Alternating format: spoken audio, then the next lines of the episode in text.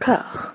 Tiens. A, B, C, D, E, F, G, H, I, J, K, L, M, N, O, P, Q, R, S, T, U, V, W, X, Y, Z. Huh? You should drop dead, you selfish cunt. Fucks, I hate you. I hate you both. You're the fucking reason this country's going down the drain. Oh, no, not the beast! Not the beast! Ah! Open my eyes! Eyes! Ah!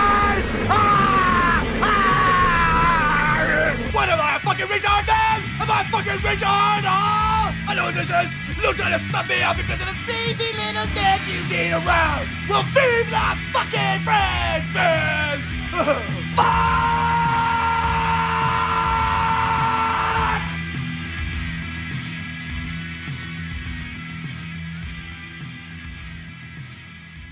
En 1998, durant le tournage à tombeau ouvert de Martin Scorsese, Nicolas Cage passe plusieurs soirées avec Sean Penn, dont il est resté très proche depuis le tournage des Moissons du Printemps en 1984. Ils dînent ensemble, se rendent à plusieurs soirées, et Sean Penn déclare même un soir à Cage qu'il les considère, lui et son épouse Patricia Arquette, comme des membres de sa famille. Quelques mois plus tard, au printemps 1999, Sean Penn donne deux interviews dans Newsweek et Entertainment Weekly, au cours desquelles il déclare Dans Snake Eyes, Nicolas Cage manque de respect à sa profession, il chie littéralement sur le métier d'acteur. Nicolas Cage n'est plus un acteur, il pourrait le redevenir, mais c'est davantage devenu un performeur. Une saillie qui sera appuyée dans les semaines qui suivent par d'autres acteurs trop contents de s'engager dans la brèche ouverte par Sean Penn, comme Nick Nolte qui dira Nick Cage était un bon acteur, mais c'est terminé, il est fini. Ou Stephen Baldwin qui qualifiera Cage de ridicule, mauvais et particulièrement laid. In a place called the City of Angels. One of us Dr. Rice. 300. is about to meet one of them. Have you ever been seen, Cassio? Have you ever been seen like you were a man? Come on. Come on, don't do that. He's going. He's not going anywhere. That doctor in the operating room, she looked right at me. She didn't see you, Seth. She can't see you. No one can see you unless you want them to. And if I want her to? What do you want her to? Hello, Maggie. How did you know my name? Are you in despair? I lost a patient. It wasn't your fault, Maggie. Those eyes. The way he looked right, right down into me. I can't see you, but I know you're there. Who are you? Nathaniel Messenger. Nous voilà rendus au huitième épisode de cette saga où nous ne cessons de nous faire des amis parmi les différentes chapelles cinéphiles. Et là, pour conclure glorieusement les années 90, disons qu'on vise le grand chelem sur les quatre films. Je vais commencer direct. À de très rares exceptions près, je ne supporte pas le cinéma de Wim Wenders, ces aphorismes tocs délivrés par des personnages vaporeux dans des scènes étirées pour le seul plaisir de torturer les habitués des salles réessai. Je vais aller plus loin, je suis convaincu que c'est à cause de cinéastes comme lui qu'une partie non négligeable du public n'aime pas le cinéma d'auteur. J'ai essayé de regarder la Director's Cut de Jusqu'au bout du monde, j'ai tenu deux heures et demie, les deux heures et quart restantes sont peut-être super, mais permettez-moi d'en douter. La Cité des Anges de Brad Silberling est un remake des Ailes du désir de Wim Wenders. Il en élude tous les aspects liés à l'histoire allemande et à l'univers circassien, et sur ce dernier point j'aimerais dire super, pour transformer le film en grosse meringue hollywoodienne avec la complicité au sens pénal du terme de la grande prêtresse sataniste Meg Ryan. Si nos écrans se sont transformés en sucre pur avec Milliardaire malgré lui, là on entre en phase de caramélisation. Seb, ton diabète y a-t-il survécu? Alors, heureusement, heureusement que j'ai un bon, euh, un bon régime alimentaire qui m'a permis de surmonter l'épreuve parce que, franchement, honnêtement, euh, c'était, quand je dis épreuve, euh, je le dis à dessein parce que c'était vraiment une épreuve. Pour jouer la, la totale transparence, j'ai commencé à le regarder un, un soir. Je me, enfin, je me suis pas endormi, je suis tombé dans, dans le coma, je me suis évanoui après, après 25 minutes. Je n'en pouvais plus devant euh, le vide. Le, vide, en fait, c'est ça, c'est c'est 1h40 de vide. Et même pour les fans euh, de Nick, ce que nous sommes tous évidemment, on n'a on même pas une petite cacahuète à gratter, il n'y a rien du tout. Je pense que c'est une des performances les plus fades de Nick, de celles qu'on a vues et probablement de celles qu'on va faire. Parce que moi, en fait, euh, voilà, j'ai une de mes némésis absolues en termes de, de cinéma, de film, c'est Rencontre avec Joe Black. Je déteste ce film. Le film préféré de Marine Le Pen. Bah écoute, je, je suis ravi de l'apprendre, ça me conforte euh, dans mon idée de, de- voilà. Et en fait, j'ai beaucoup, pen- j'ai beaucoup pensé pendant euh, La Cité des Anges. Il y a le, le même Nic- Nicolas se promène benoîtement pendant tout le film, chose qui n'a jamais eu l'air aussi bené de tout le temps et il est insupportable. Avec son putain de regard de merlan Oh là là, mais j'allais j'allais dire là, tu, tu m'as tu m'as tu m'as coupé, mais euh, quand la- non non, mais ça veut dire qu'on est dans on est dans le bon. T'as un échange un échange de regards entre lui et Meg Ryan, mais t'as un, t'as un hareng qui regarde un merlan, c'est infernal, c'est insupportable. Le tout filmé par Brad Silverling, dont le, le meilleur film est un film avec Hugues Ferrell, donc ça pose déjà un peu quand même le mec, hein, et donc euh, qui rate à, rate à peu près tout ce qu'il était possible de, de, de rater. Quoi. J'en prends. Alors là, c'était vraiment le point culminant. C'est censé être le, climax émotionnel du film. Bon, je, je vais spoiler, hein, donc euh, tant pis. C'est la mort de Meg Ryan. Et en fait, pendant la mort de Meg Ryan, je ne sais pas s'il y a d'autres gens qui sont comme moi, s'il y a un peu des, des- des pervers du cinéma, je n'ai cessé de penser à l'affiche de thème de Patrick Sébastien. Alors, pour ceux qui, pour ceux qui, n'ont, qui, n'ont pas, vu- qui ne connaissent pas l'affiche, vous faites, vous faites comme, euh, comme euh, l'agent Scully, vous appelez Internet et vous regardez. Alors, alors, Oh, la voilà. comparaison, elle est. Oh. Alors ouais, j'avais j'avais ça en tête parce que c'est quand même, il faut quand même bien dire ce qui est, c'est une des scènes de mort les plus stupides qui- qu'on Oui. qu'on ait vu au cinéma. hein, c'est stupide. Et en plus, c'est filmé stupidement. Donc ça te fait une couche de stupide sur le stupide. C'est insupportable et c'est censé être le point climax du climax émotionnel où, où tout le monde pleure. Mais moi, comme j'avais thème en tête, ben, non, c'était c'était pas c'était pas possible.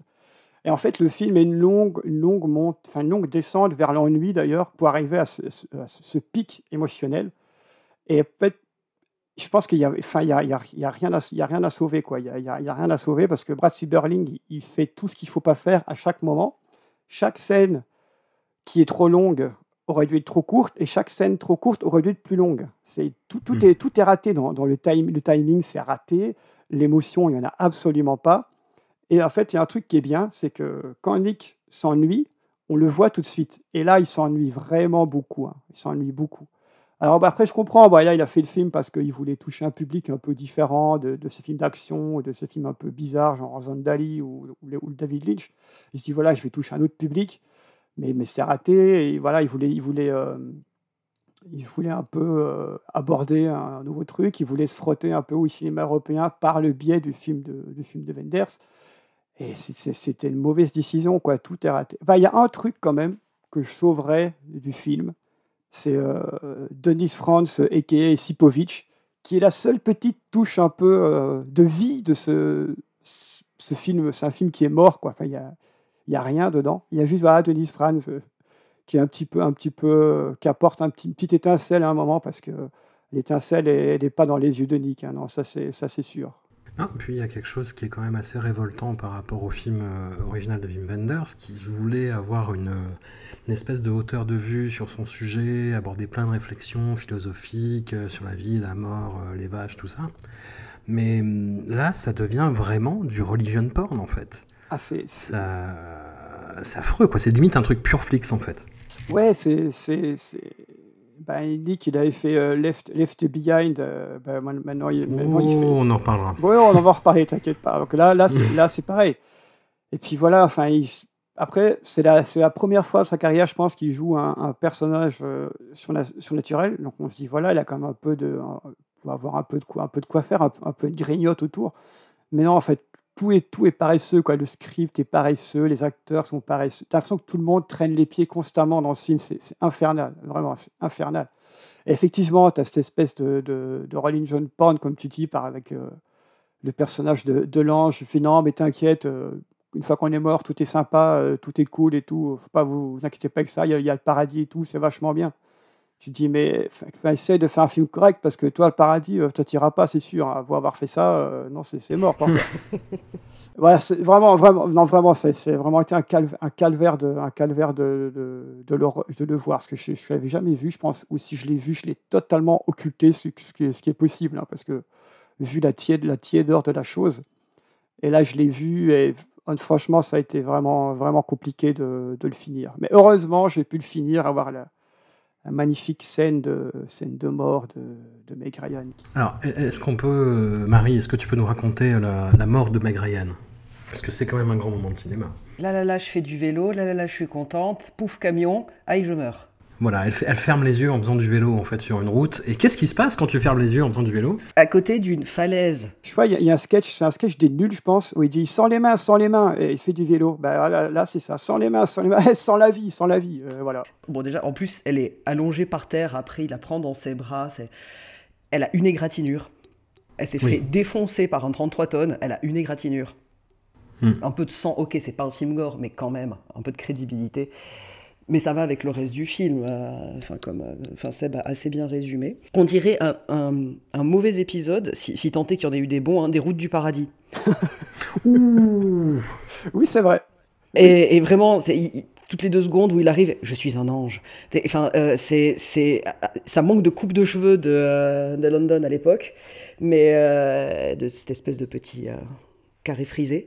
Mais, euh, mais non, c'est vraiment imbouffable. Alors, moi, j'ai cuisiné en le regardant, donc si vous voulez, je peux vous donner la recette de ce que j'ai cuisiné. je pense que c'est beaucoup plus intéressant que parler du film. Ah, d'ailleurs, il y, a cette merveilleuse scène où euh, il, lui, dit son prénom, donc c'est Seth, et il n'a pas, de, pas de nom. Donc à un moment, il se cherche un nom, il regarde le premier objet qui passe, et il dit Je m'appelle Seth Assiette. Et, là, j'ai fait une pause parce que je suis, je je suis sorti, je suis allé me balader, je suis allé faire le point sur les choses. T'es parti. Là, tu, là, là, tu, tu, te remémores tous les mauvais choix que tu as fait pour en arriver à ce moment précis. Tu, oui, voilà. pourquoi j'ai pris les mauvaises routes? C'était le moment. Pourquoi j'en suis arrivé là? Pourquoi, pourquoi euh, je regarde euh, Meg Ryan faire du vélo, les yeux fermés, sans les mains sur une route de montagne en descente? Pourquoi je, pourquoi je fais ça? Et, alors, Meg Ryan, tant qu'on en est à, se fâcher avec tout le monde, qu'est-ce que le fuck Qui est-elle Que veut-elle Quel est son projet Alors, quels sont ses réseaux Meg, Ryan, euh, je, je n'ai rien contre elle euh, forcément, hein. je, ne suis ni, pour, ni pour ni contre. Voilà, mais alors, alors là, bien, au contraire. voilà. je, je, ne voulais pas citer Clapiche, mais voilà, on l'a fait comme ça. Mais ouais, dans, ce film, elle, bah, elle, est, elle, est, comique, quoi. on dirait qu'elle est là, mais elle n'est pas là. Enfin, elle s'ennuie complète. Il n'y a rien, quoi. Enfin, il y a rien. Elle est là, elle était déjà sur la, sur la, pente un peu descendante, hein, donc sa, sa fame était passée. Je crois qu'il va juste y avoir Kate, et Léopold après, et après, après c'est la descente aux enfers, quoi. C'est terminé.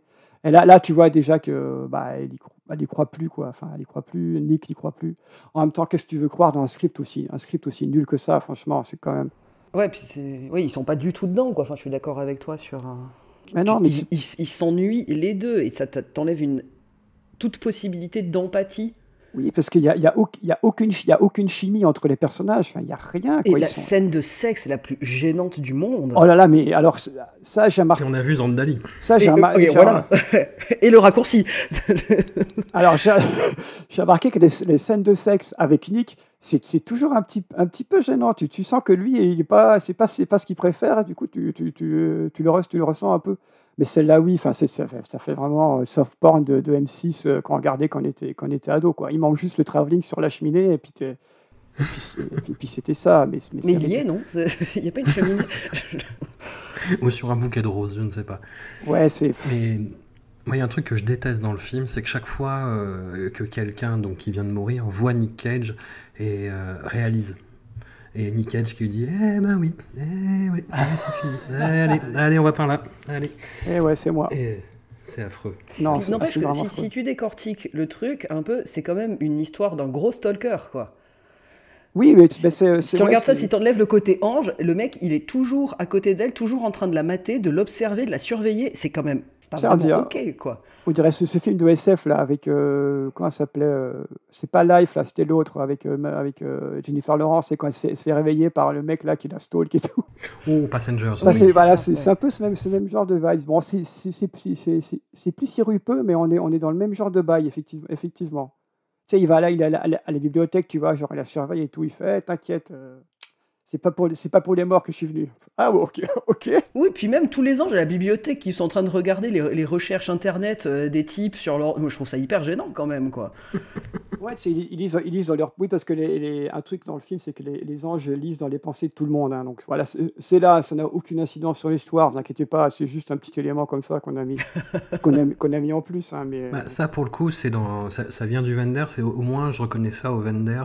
euh, c'est que là, ça avait du sens en fait. Là, c'est juste, ouais, ça fait un truc un peu, un peu stalk euh, qui se veut rigolo et qui est juste euh, extrêmement. Oui, parce que ça aurait pu avoir du sens, tu vois, mais là, enfin, là, c'est, là, c'est, c'est posé, c'est posé comme ça. Enfin, c'est ça l'image du film, quoi. Tout est posé, comme- parce qu'il faut aussi qu'on parle du, du revirement de Meg Ryan, quand même, parce qu'elle elle revire en quoi, en 1 minute 30, je pense.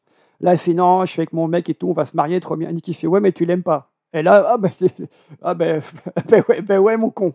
Et là, on change d'avis. Tu te dis, non, mais c'est enfin, arrêtez, il faut arrêter un moment. Oui, puis le mec qui te suit depuis 10 jours, tout d'un coup il dit Je suis un ange, ok Ouais, t'as cette, Make sense. c'est- cette scène aussi qui, qui- qui est ridicule où il faut, il faut à manger tous les deux. Nick se coupe un doigt, mais comme ça, non, il a pas mal, tu vois. Tu dis non, mais arrêtez. Enfin, Nick, il, cou- Nick, il- il coupe de la salade, quoi. Qu'est-ce que, qu'est-ce que je fais à regarder ça? Nick coupe de la salade. c'est là où il vient de lui dire qu'il s'appelle euh, Seth Assiette. Ah oui Euh, Lélo, du coup. Bah alors moi, euh, contrairement à mes camarades, je- bah, J'ai adoré. Chef-d'œuvre, quoi. Chef-d'œuvre, c'est du Capra, quoi. C'est Frank Capra, euh, la suite, quoi. The sequel. Euh, non, je sais pas, moi, bah, je parlais de ça avec, avec un pote il y a pas longtemps, c'est qu'on se disait, genre, la plupart des films, tu captes au bout de, de 3-4 plans si, tu- si ça, va être, si ça va le faire ou ça va pas le faire. Il y, a- y a un truc, je sais pas, qui. Enfin, les bons réalisateurs, en tout cas, te font passer une vibe, quoi. Là, il a Mm. quand même réussi un truc, c'est que les espèces de plans aériens au début du film, où on voit tous les anges avec leurs longues gabardines, euh, une espèce de plan hyper pétri de sérieux, euh, avec ouais, donc ces gens avec leurs grands manteaux noirs, euh, qui regardent avec le monde, qui regardent un peu le monde des vivants, avec un mélange comme ça de, de, de niaiserie dégoulinante et un peu de mépris condescendant, ça t'arrive pas trop à savoir. Et, et c'est vraiment, tu sens vraiment le film qui, qui, qui, s'enivre de sa propre importance, quoi. Tu as plein du sérieux, euh, le sérieux lénifiant des, des, des grandes âmes creuses, comme on dit.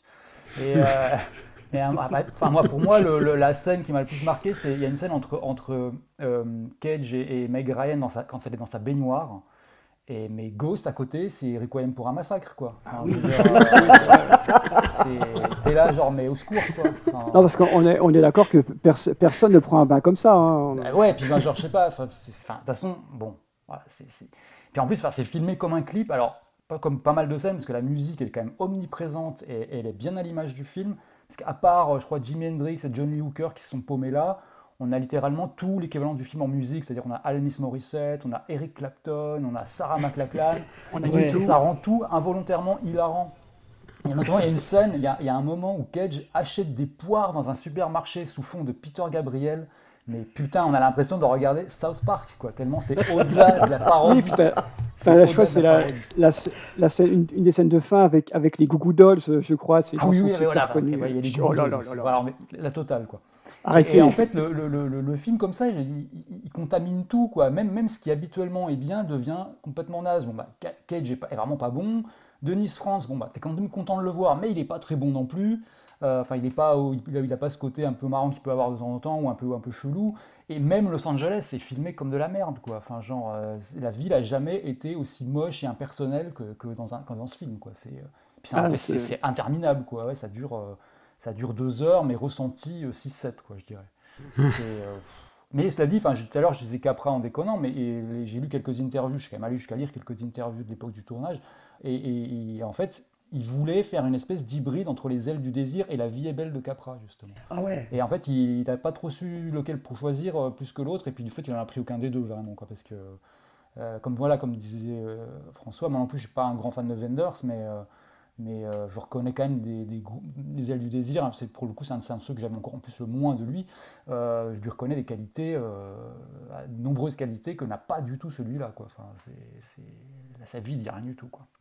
Bon, c'est c'est quand même le réalisateur de Casper aussi. hein.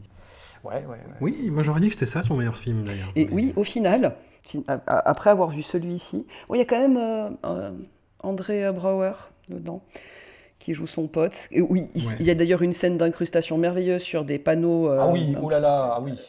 Je suis pas très regardant sur les effets spéciaux, mais alors là, celle-là, elle est dure. hein. Non, parce que tu- oui, tu- je, je suis d'accord avec toi parce que ça, surtout voilà, quand c'est des incrustes comme ça, ça vieillit plus ou moins bien. Et puis il faut, faut, faut mettre à. Mais là, et puis surtout, pourquoi est-ce qu'ils se foutent là? Bah ouais, ça n'a Mm. aucun- puis en plus, enfin, en plus j'ai lu que euh, à, à un autre moment, ils sont sur une espèce de- d'immeuble en construction. Et là, pour Ouais. le coup, ils ont été filmés en conditions réelles. Quoi. Genre, ils, ils se sont chiés dessus. euh, ils étaient vraiment à une hauteur de dingue, euh, avec des protections et tout. Mais genre, ils étaient- alors que la scène juste d'avant, ils, ils sont sur fond vert horrible. euh, Oui. je, je me dis, mais où est la logique quoi? Enfin, Dans ce cas-là, tu ne fais pas un truc hyper risqué, alors que 5 minutes avant, tu, fais, tu vas faire un truc. euh, En plus, pour une, pour une pauvre scène de dialogue nulle en plus, tant, tant de risques pour ça. Et euh, moi, j'ai lu un article où Wim Wenders disait que qu'il avait beaucoup aimé cette adaptation. Ah bon Eh ben, ça ne m'étonne pas. Pardon. C'est possible, c'est possible. À ce moment-là, Wim Wenders c'était cuit aux pommes de toute façon déjà. Donc, euh, Après, souvent, les, les réals, ils, ils ont, ils ont des goûts un petit, un petit peu douteux parfois. hein. Je- Moi, je me, sou- Oui, je me souviens de, Jo- John Carpenter adore les remakes de ses films. Ouais, je me souviens, je me souviens de cette interview de Jean-Luc Godard où il dit que son film préféré de l'année c'était Ace Ventura 2, tu vois. Donc, euh, Ou alors après Godard, euh, oui, il y a un cab- côté qui provoque un petit peu. de- ouais, il cabotine quand même euh, beaucoup. C'est le moins suisse des Suisses, quoi, que je connais. Zut, ils vont m'écouter. Tais-toi, Marie. pas très Jean-Luc. I'm on TV. Hi, Rick Santoro. Hello, Richard Santoro. Ah, I'm Ricky! And I am the king! A pepperoni, sausage, Canadian bacon. Listen, why don't you just get the deluxe and save time, all right? Look, I got business. Call me back in five. There he is! There's the man whose life I want! And now, the distinguished Secretary of Defense. Great idea. Put a flashing light on your head while you're at it. Well, why are you so uptight? It's fight night! Running security tonight. I got a lot on my mind. Watch carefully. That seem right to you? Kevin, that is right in so many ways. No, I mean, beautiful woman alone at a fight? A crime is about to be committed.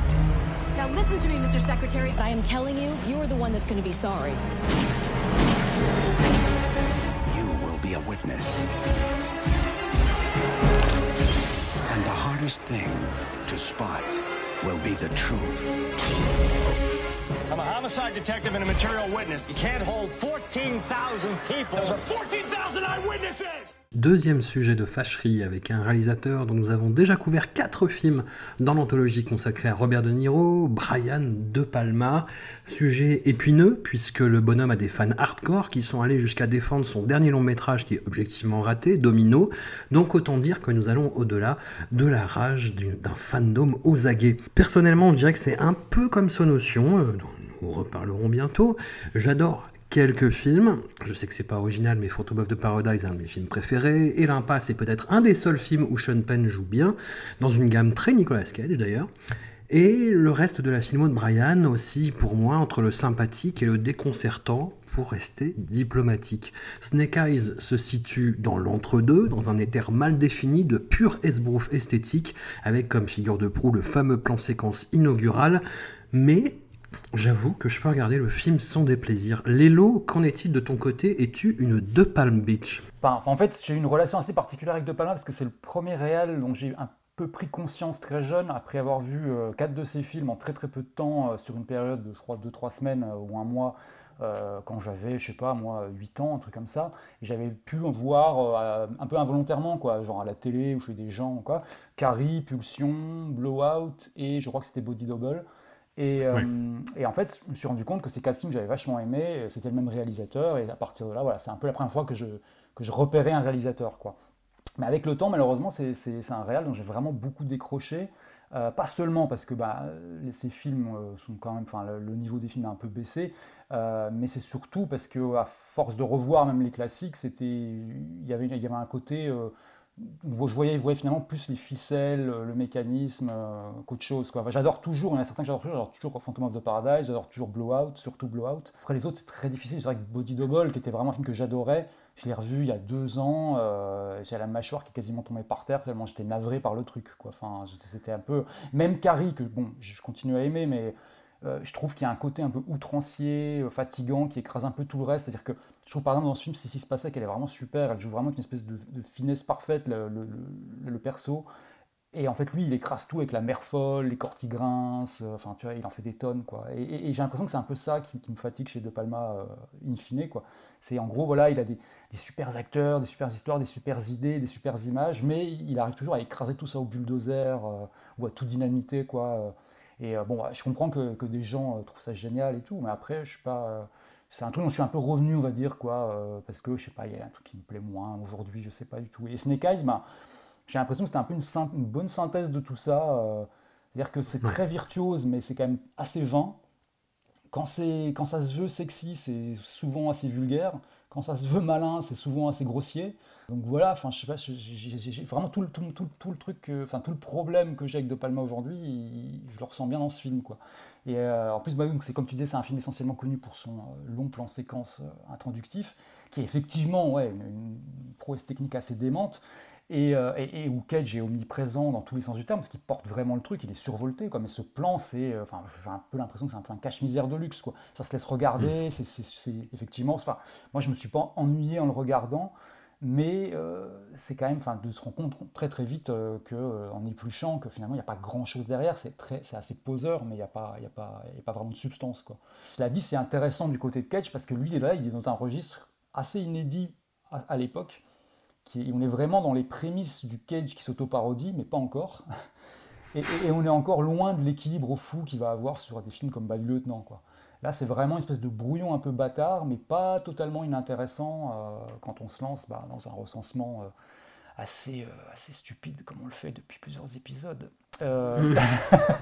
Mais, voilà, c'est un, film qui est intéressant à voir de toute manière du point de vue Cage, d'un point de vue euh, de toute manière technique, parce que effectivement, outre le, plan séquence, après, euh, le truc c'est qu'il y a plein de petites scènes qu'on comprend pas vraiment durant le plan séquence, dont on voit parfois un autre angle et qui, euh, qui, qui- font des, enfin, qui, où ils découvrent. Donc techniquement, c'est un film qui est assez impressionnant. Mais après, derrière, il n'y a pas énorme de choses. C'est juste un polar pas génialissime. Là où, par exemple, je trouve, bon, après, je ne suis pas objectif parce que c'est vraiment celui que je préfère, mais, mais Blowout, par exemple, c'est aussi une histoire un peu similaire. Et en fait, euh, la façon de, de- de- de dévoiler le truc en couches, pareil, mais d'une manière un peu plus, presque un peu plus traditionnelle, euh, donne un, un résultat qui est, qui est, enfin, je trouve la, moi, je trouve la fin, enfin, le- la progression de Blowout et la fin euh, vraiment gigantesque, quoi. Alors que là, ça, c'est plus l'inverse, c'est genre, c'est, on- plus, plus, le, plus le film avance et plus on se désintéresse en fait presque de l'histoire. euh, Mm. c'est genre, ça- c'est l'intensité décroît quoi en fait. T'as- vraiment les mêmes mécaniques euh, scénaristiques que Blowout, c'est-à-dire euh, ouais. un enregistrement qu'on arrive à faire mentir, dont on essaie de tirer une vérité. Si Jean-Baptiste Auré était parmi nous, il dirait Mais c'est l'assassinat de Kennedy qui se rejoue devant nous. Voilà quoi, mais, en fait les, les deux films vont- sont dans une espèce de, de symétrie un peu opposée, c'est-à-dire que Blowout ça monte, ça monte, ça monte, ça monte, et t'as une espèce de- d'explosion à la fin, en plus d'ailleurs ça se finit sur un feu d'artifice d'ailleurs, et, et, et, et- celui-là t'as vraiment, enfin c'est- plus la piscine qui, qui, qui se dégonfle quoi, enfin c'est euh, c'est vraiment la ouais, l'intensité n'arrête pas de baisser quoi. Juste un truc sur si si sur sur une, juste une anecdote euh, très très euh, très très secondaire, mais l'actrice qui joue l'hôtesse au bord du ring qui annonce les rounds avec un costume de pom pom pom girl, c'est Christina Fulton en fait, qui avait été la Ah. compagne de Cage avec La qui, mère de Weston. avec qui il a eu son premier fils Weston. Voilà, voilà. C'est- C'était le, le truc. Et il y a des petites cageries euh, un peu saupoudrées un peu partout. Je crois d'ailleurs que le premier chiffre qu'elle tient quand il la croise dans le film, c'est le numéro 7, et le 7 c'est son chiffre porte-bonheur, c'est lui qui a, dû, qui a demandé est-ce que ce soit le 7. C'est original. Voilà. Ah oui, c'est très original, ouais. Et, euh, et, et, euh, et donc voilà, bon, il y a des petits trucs, mais je- bon, il n'a pas pu en, en mettre autant que dans certains films. Quoi. Je pense que De Palma est un peu plus, euh, peu plus dans la maîtrise de son truc, enfin, un peu- il a un peu plus contrôle fric, j'imagine. Surtout sur un film comme ça, où là, je pense que c'est. Enfin, t'es dans le millimètre, quoi. Et lui, je- dans le- Ouais. j'ai j'ai lu quelque, pareil, quelques interviews, il disait vraiment que c'était. Enfin, pour lui, le, plan séquence, c'était comme une espèce de, de numéro de ballet, quoi. C'était vraiment un truc. euh, et c'est, enfin, c'était logique, puisque on est vraiment, vraiment à la, à la, enfin, à la milliseconde près, quoi. Mais il est cuté, le plan séquence. Oui, il y, en a, il y a- il y a un ou deux cuts, ouais, Oui, qui sont- a voilà. Mais après. des gens qui passent devant très vite. ouais, Voilà. ouais. Mais ça reste quand même, euh, voilà, pour arriver à, à, concevoir le truc, j'imagine que ça a été, euh, ça a été euh, quelque chose, quoi. Marie, ça a été une tannée pour toi de, de regarder ce film. Oui. Peut-être plus que La Cité des Anges. Non, Non, non, ah, non, quand- non, quand même. Mais Bon, j'ai- ça va. non, par contre, je l'ai regardé vraiment, j'ai pas cuisiné devant, ce qui est déjà. Voilà. Mais moi, c'est un peu pareil que, que Lélo par rapport à, à De Palma, c'est-à-dire je me rends compte qu'il y a des films que j'aime beaucoup. Bon, bah, je recite aussi Phantom of the Paradise, Blowout que j'adore. Euh, bon, Les Incorruptibles, j'ai quand même un petit coup de cœur. Quoi. Mais enfin, voilà, il y a quand même des films qui ont, qui ont jalonné, mais c'est pas quelqu'un où, où euh, ça devient obsessionnel, où genre il faut que je suive ce qui sort comme film. Mais au final, j'ai fini par voir quand même une bonne partie de sa filmographie, avec ma némésis ultime dans sa filmographie qui est Scarface, parce que c'est surtout comment ça a été récupéré qui, moi, me rend complètement cinglé. C'est un peu la promotion de la stupidité, mais euh, bref, voilà. Et puis je me suis dit, bah, ok, je, vais le voir en me disant, bon, quand même, c'est pas non plus un manche. On va regarder ce film et puis on va voir ce que ça donne. Et j'ai trouvé ça très douloureux. Il y a toujours son esthétique, les split screens, les machins, les, euh, les, euh, euh, les mouvements de caméra pour brouiller un peu tes sens. Et machin. Tu, retrouves quand même un peu une, une marque de fabrique de palmienne, néologisme. Et bizarrement, ça m'a fait penser, tant dans la réalisation je trouvais que c'était quand même assez grossier, basique, et puis cette histoire un peu conspirationniste, politique des, des années 90. C'est Le premier film qui m'est venu en tête, alors c'est pas de thème, hein, je, vous- je vous rassure pour le coup. Euh, c'est C'est euh, l'âme sœur de Bigard. Ah, oh, pardon, je vais vomir, je reviens. Euh, c'est Sens unique avec Costner. ah oui. Ouais. Et c'est- très con, hein, mais c'est je me suis retrouvé en fait d'un peu dans cette même veine. Mhm. Euh, bon, euh, Nicolas Cage a quand même vachement plus de charisme que Kevin Costner. hein. Je, tiens quand même à, ménager ça. Et du coup, bah, ça en fait pour moi un film qui, est hyper daté aussi, qui, sort pas trop de ce cadre-là. Aussi par ses couleurs hyper saturées. Enfin, c'est ultra vulgaire. Mais bon, ça se passe aussi dans un milieu qui veut l'être, donc ça c'est pas c'est pas si euh, si grave. Mais ouais, cette manière de tout amener qui est un peu genre bah regardez bien justement par ma petite pirouette esthétique du plan séquence qui en fait est quand même un peu côté mais qui est voilà ouh attention je vous donne tout à voir mais c'est à vous spectateurs de bien regarder. Et puis à la fin bah, tout d'un coup ah surprise mais en fait non c'est pas du tout une surprise. Et enfin je trouvais ça hyper moyen et vraiment vulgaire mais vulgaire pas dans le sens yeah, vulgaire euh, bâclé. Mais ouais euh, du coup j'ai passé un assez mauvais moment alors, c'est pas dramatique, je me suis pas jeté par la fenêtre, c'était pas Zandali ni le raccourci. Mais voilà, pour ce qui est du film, après, pour la, la performance de, de Cage, bah là, là c'est super pour lui. Ouais. Là, c'est, vas-y, euh, éclate-toi, euh, tu, euh, je te laisse le champ libre, et puis, et- et- effectivement, il est, il est assez juste pour le coup, mais il faut, c'est, c'est, c'est, sous cocaïne, quoi. Il est hyper à fond et cabotine à mort. Mais voilà, après, euh, au-delà de ça, euh, déception. Seb, juge de paix. Il n'y a pas grand chose à juger en même temps. hein. Bon, moi, moi de, de Palma, j'ai jamais, j'ai jamais été fan. Je, c'est un- il, est, il est dans le- la catégorie des gens qui, qui ont un culte que je ne comprends pas du tout. Bon, voilà, après, euh, chacun, bon, très bien, hein, c'est pas, c'est pas un problème, hein, mais euh, moi, les, les, seuls, les seuls films que je supporte euh, de, de Palma, c'est, euh, bah, c'était Carrie, justement, et L'Impasse. Donc euh, voilà, tout, tout le reste, euh, le reste euh, c'est, non. Et Snake Eyes, Snake Eyes, ça, aurait fait un court métrage sympa, ça dure un quart d'heure, c'est un plan, un plan en séquence, c'est cool. Tout le, tout le reste, est- en fait, c'est un, mec qui a, qui a fait un joli truc et qui essaie de mettre des briques par-dessus pour essayer de faire un bel édifice, mais en fait, non. Plus tu mets des briques, plus, plus c'est moche. Donc voilà, le, le film est en fait comme disait les autres, le film descend, c'est sur une pente descendante constante. Bah, on, met, on, te, on te met tout au début, on te met le, le money shot au début, et puis, et, et puis ça baisse, ça baisse, ça baisse, ça baisse. Et donc tu retrouves, tu retrouves un peu les, les petits trucs, de, les petits trucs, de, petits trucs visuels de De Palma.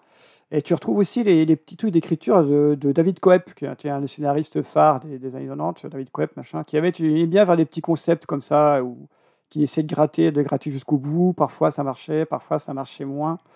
Après Snake Eyes, voilà, c'est pas, c'est pas un film nul. Hein, c'est pas, moi je l'ai regardé, euh, je l'ai regardé euh, sans ennui. Je l'avais revu il y a pas très longtemps au cinéma, donc euh, voilà.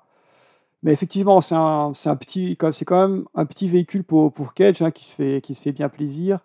Mais le petit, euh, la, la, petite touche Rashomon, tu vois, des trucs. à un moment, ça, enfin, ça va quoi. T'es pas, t'es pas Kurosawa de Palma quand même. Calme-toi un petit peu. Et voilà, tu as, un petit casting qui est sympa. t'as- tu sens que les acteurs, bon, ils, se- font un peu plaisir. Mais ça reste un De Palma qui est quand même très, très gadget. Donc, enfin, De Palma gadget, c'est un peu un euphémisme parce que bon, tout, ça, cinéma, c'est un cinéma de gadget finalement. Et là, c'est un gadget dans un gadget. Donc, ça fait beaucoup de gadgets, ça fait très peu de, très peu de fond. Mais Nicolas, Nicolas, il est sympa, tu vois, il s'amuse, il, crie, il, gesticule, il fait, son, son petit lancer de doigts comme il sait bien le faire. Donc c'est sympa. Puis là, il, coche, euh, voilà, il avait coché euh, Coppola, il va, il va cocher Scorsese, il coche De Palma. Enfin, tu vois, voilà, son petit cahier se remplit derrière, le, plutôt sympa avec, avec lesquels tourner. Je pense que lui, bah, il a pris du plaisir devant le film. Euh, moi, j'en ai pas pris, mais enfin, j'ai pas pris de déplaisir, quoi. C'est pas une tannée à regarder. C'est un truc que tu regardes un soir comme ça, tu vois le plan séquence, tu te dis putain, c'est vachement cool. Après, tu vois là, tu vois la fin, bah, et tu regardes parce que tu te dis bon, comment il va, comment il va se démêler, il va se démêler de tout ça, et puis tu as les, t'as les, différentes couches qui, s'enlèvent au fur et à mesure, mais plus la couche, plus les couches s'enlèvent, moins il y a, moins y a à voir quoi. Finalement, c'est ça qui est un peu, euh, je pense c'est ça le gros, le gros défaut du film, c'est que bah, il- c'est un film qui descend, tout, qui descend tout le temps quoi. Donc quand ça, c'est bien quand ça monte, bah là ça, descend. Donc euh, à la fin, tu vois, tu vois les petites astuces, tu, tu dis, bon, qu'est-ce qu'il va essayer de nous faire cette fois? Il y a un petit côté Scooby-Doo, tu vois aussi. Ah, bah c'était ça finalement. Et tu te dis, bon, ouais, tout, ça, euh, tout ça pour ça, tout ça pour ça finalement. Voilà. Puis tu as cette espèce de plan dans le générique là où ils, ils reconstruisent le mur avec des petits, une petite astuce aussi. Oui. Genre, ah, regardez, comme euh, le film il n'est pas fini, vous voyez. Tu te dis, ouais, ça va quoi. Ça va. Mais voilà, pour Nick, c'est cool. C'est ça, ouais, je, tr- je trouve que c'est un film qui est un peu malhonnête sur la manipulation des images, c'est-à-dire qui te montre ce qu'il veut bien te montrer, et puis qui derrière te montre le contre-champ en faisant Ah, ah, je t'ai bien eu. Et pff, ça me fait pen- ça m'a fait penser à ce film de William Friedkin euh, qui est très très très très très tendax à ce niveau-là, qui s'appelle euh, Rules of Engagement. Je crois que c'est l'enfer du devoir. Ah, en l'enfer du devoir, oulala, oulala, oui. Oui, voilà. Et où tout part justement d'une image qu'on te montre au début, d'attaque, et où on te montre juste une, certaine façon de voir les choses, et à la fin on te dit, mais non, regardez, ça s'est passé comme ça. Tu fais, bah oui, mais bon. enfin, la mise en scène t'a pas du tout montré ça au début, quoi. Enfin, c'est ce genre de truc sur la manipulation qui, qui, qui se veut intelligent et qui se veut. hum, te, te, te disant, ah, je t'ai bien baisé le cerveau, sauf que, bah, pff, non, en fait, c'est- c'est c'est juste. euh, Oui. Enfin bon, bref. Ouais, parce que je, je pense que De, De Palma n'est pas un metteur en scène que je qualifierais d'intelligent de, de base. C'est pas. Ouh, ouh là là, ouh là là, on va se faire engueuler encore. Tu tu- tu t'aventures sur une route. euh, Il y a des, il y a, il y a des, des metteurs en scène qui, qui sont, qui sont très bêtes, euh, dont j'ai- dont j'aime les films. Hein. C'est pas, c'est pas, je pense qu'il faut, il faut pas forcément être intelligent pour faire des, des bons films, tu vois. C'est pas, c'est pas ça. Mais là, il, il faut, juste- il faut juste le savoir, quoi. Il faut pas essayer de se, pas- de se, faire, de se prendre pour, euh, pour, pour ce qu'on n'est pas. Et je pense que là, De Palma, dans ce cas, c'est un peu ce qu'il fait. De Palma, il fait des belles images, il fait du, il fait du, du, du split screen. C'est quand même un mec qui sait, qui sait manier ses caméras. Mais essaye pas de prendre les gens pour des, pour des jambons, quoi. Enfin, c'est- enfin, pas possible, ça.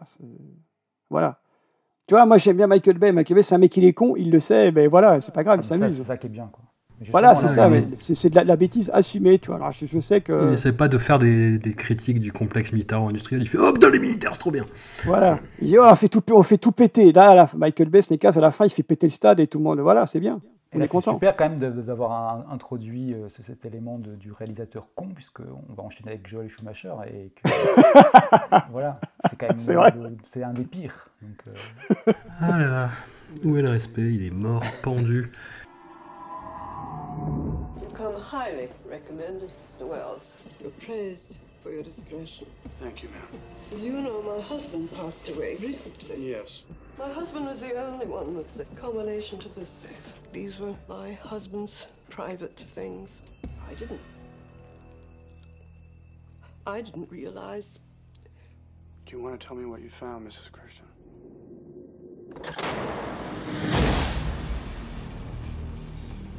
Private Detective Tom Wells is one of the only people who has seen it. It is 8 millimeters wide. It runs at 16 frames per second. And he has been hired to discover All I want is to know that this atrocity is false. I want the proof of it. if what's on it is real. On continue à briser des tabous et des anathèmes avec 8 mm de Joel Schumacher, un décalque timoré du hardcore de Paul Schrader, dont il reprend la fameuse scène de George C. Scott tétanisé pendant une projection et quelques motifs thématiques de ci de là, tout en jonglant avec ce statut paradoxal. Le script d'Andrew Kevin Walker, le scénariste de Seven, y allait franco dans la radicalité de l'univers des pins, et pour cause, hein, on est quand même dans le délire porno et snuff movies, et le studio a imposé un ton beaucoup plus patelin pour ne pas trop s'aliéner le public, ce qui est quand même un peu débile. Nick Fury, l'homme en cage, y joue un détective privé fuyant dès qu'il le peut sa vie de famille, où il n'a même pas le droit de fumer, quitte à s'enfoncer de plus en plus profondément dans des univers interlopes peuplés de pervers purement hollywoodiens, joués par Joaquin Phoenix ou Peter Stormare. Seb, as-tu la rage contre la machine? Hmm, Excellent. Habile J'ai la, j'ai la, j'ai la cage contre la machine. Allez, oh putain, encore mieux. Ah là là. Bravo. Non, j'ai j'ai pas de rage parce que ça rejoint un peu ce que, je- je disais avant. C'est un film, un film qui, qui, est, qui est idiot et voilà, qui s'assume comme idiot. Donc moi, ça, ça me dérange pas, ça me dérange pas plus que ça. Bon, c'est pas, c'est, en fait, c'est, étrange parce que j'avais un bon souvenir du film que j'avais vu ado. Je l'ai pas revu depuis quand même un sacré moment, donc là, je l'ai revu là. Et je me suis dit, ah ouais, quand même, quand on est ado, c'est, on fait des choses bizarres. hein. C'est quand même. euh, Non, mais t'avais un côté, euh, je sais pas à quel âge tu l'as vu, à quelle, en quelle année tu l'as vu, mais il y avait un côté vraiment interlope, quoi, un peu interlope. Ouais, voilà, il y a un Oh, côté un il peu- regarde du porno, oulala, c'est chaud. un côté un peu sulfureux, tu vois, c'était, c'était pas encore le, le dark web, mais c'était l'é- l'équivalent dans la vraie vie, tu vois. Oh, on va dans les endroits, dans les, dans les arrière-boutiques comme ça, on paye en cash et tout. C'est un peu comme quand tu allais dans, les boutiques de, de Paris à, à Montgalet, tu vois, tu payais en cash, tu avais des, des ordi un peu bizarres. Là, c'est pareil, tu vois, tu, payais en cash, tu avais, des, t'avais des pornos et tout, tu fais commander, tu dis, oh là là, qu'est-ce que c'est fou, tout ce truc. Bon, je pense que, c'est, bon, voilà, c'est, c'est le... À tout ça avec la finesse de Joel Schumacher, évidemment. hein. Alors, il y a trois manières de dire son nom différentes depuis qu'on a commencé ça- à ça parler de son film. la- de, de- de l'irrespect qu'on a pour lui, c'est qu'on. D'accord, on non, parce que. Ça va finir, on va l'appeler Jojo la choum. Non, mais je, Joe la choum, exactement. Moi, ça, je pensais l'appeler Joël, tout simplement. Jojo. Ça n'impliquait rien. Ah, Joe la choum. Ça, ça va rester, quoi. Et donc voilà, Joe, Joe Lachoum, il en, fout partout, il en fout partout, tu vois. Sauf que voilà, enfin, c'est, un peu un teubé, Joe Lachoum, on va pas, va pas se mentir. hein. Je pense que, je, pense que c'est plus un opportuniste qu'un, mec qui est, vraiment stupide en fait, parce que voilà, il fait, ce film. Voilà, j'ai un petit casting qui est quand même, qui est quand même pas dégueulasse, j'ai une histoire qui est pas dégueulasse. Quand tu es ado, tu vois ce film, tu es quand même un peu choqué, tu te dis, oh, quand même, le porno, c'est un truc sale, machin. Alors bon, il faut replacer qu'à l'époque, quand moi j'étais ado, on n'avait pas Internet, hein, donc c'était pas, c'était pas le même délire qu'aujourd'hui. hein, pour voir des, des choses euh, comme ça, c'était, c'était compliqué. Donc voilà. Et même pas le citroton. Mais non, il y avait, oh, bah, évidemment, il n'y avait rien. Donc là, j'ai vu ça, puis je l'ai revu. Entre temps, ben oui, j'avais vu Hardcore, évidemment. J'avais vu, euh, j'avais vu Hard aussi, là, l'espèce de Seven, Seven Gay, là, où c'est quand même bien, bien crapuleux. Et là, 8 mm, c'est pas, c'est pas crapuleux, c'est plus crapoteux, en fait. Joaquin Phoenix qui joue un punk. Alors maintenant, dès qu'on va, Oh, j'adore. dès qu'on parle du film, donc ju- maintenant jusqu'à la, jusqu'à la fin de, la discussion, quand je dirais punk, il faut imaginer des guillemets avec les doigts, hein, parce que Ah ouais. c'est un, c'est Joaquin Il fait Phoenix. semblant de lire des revues porno et en fait il dit 200 froid de Truman Capote. Ouais, ça, c'est voilà, il, a un, il a un groupe de musique, tu vois. Putain, c'est un artiste torturé et tout. C'est c'est vraiment, c'est vraiment Mais c'est super. le, ce perso, c'est le perso le plus 1998 que j'ai jamais vu. Mais oui, Genre, il a les- il a les, absolument. t-shirts les plus nuls, il a les t-shirts avec, avec des tatouages dessinés dessus. Tiens, ouais, Euh, on- il, a, on- il a les cheveux en pique avec du gel. Ouais. Teint, un teint légèrement en bleu ou en violet. Euh, on sent qu'il a des New Rock, on les voit pas, mais on les sent. Euh, il a le piercing au, nom- au, au sourcil. C'est le mec de 1998. Il est là, c'est lui, c'est l'incarnation. Ouais. On dirait une pochette d'album d'Offspring. quoi. Euh, Ouais, voilà, ça c'est fait ça. mal. C'est un, peu le Tyler Durden, mais de chez Aldi, tu vois. Donc, euh, C'est ouais, c'est un peu ça, c'est un peu ça. Donc il, est, là, tu vois, ça, il va servir, il va servir de, de guide, de guide Nick dans les, dans les, milieux très sombres de la, pornographie extrême et du snuff movie, parce que bon, le film part de snuff movie quand même à la base, hein, quand même, il faut quand même l'expliquer. Donc voilà, c'est Nick qui est, qui est mandaté par une, une veuve pour, ouvrir, qui a ouvert un, coffre-fort, qui a trouvé euh, des papiers et un film euh, mystérieux. Du coup, Nick, détective privé qui regarde le film, et là, il y a cette, cette scène magnifique où il regarde le film avec. euh, en fait, on, on voit, un- on voit des champs contre champs sur lui, et il est, oh, il est fantastique. il joue le, dé- il joue le dégoût. Je pense qu'en fait, il reg- regarde euh, City of Angels, tu vois, ils ont mis ça pour le. Oh non Quoi, regarde ça, oh, c'est possible, c'est nul. On regarde ça, puis ouais, forcément, ben, c'est un snuff movie, donc hein, ah, il y a toute une enquête comme ça dans les, dans les, dans les, les milieux de la criminalité, du porno, euh, dans le.